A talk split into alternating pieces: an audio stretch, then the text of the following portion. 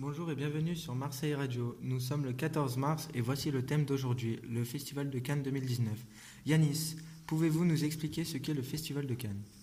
Le 19 mai dernier, la 71e audition du Festival de Cannes s'achevait sur le sacre d'Hirokazu Koreeda, récompensé par une palme d'or pour son drame intimiste, une affaire de famille. Alors que les prochaines festivités cinéphiles n'auront lieu que dans dix mois, les organisateurs semblent déjà impatients de revenir sur la croisette.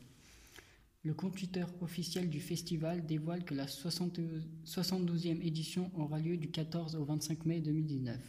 Ensuite, d'après certains articles en ligne, il y aurait un nouvel arrivant au 72e festival de Cannes, Andrea.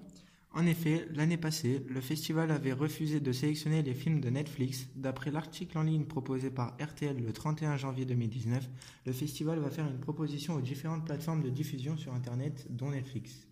Ainsi, d'après l'Express et son article en ligne, grâce au film Roma, produit par Netflix, qui a récolté 10 nominations aux Oscars, le festival français semble avoir changé d'avis.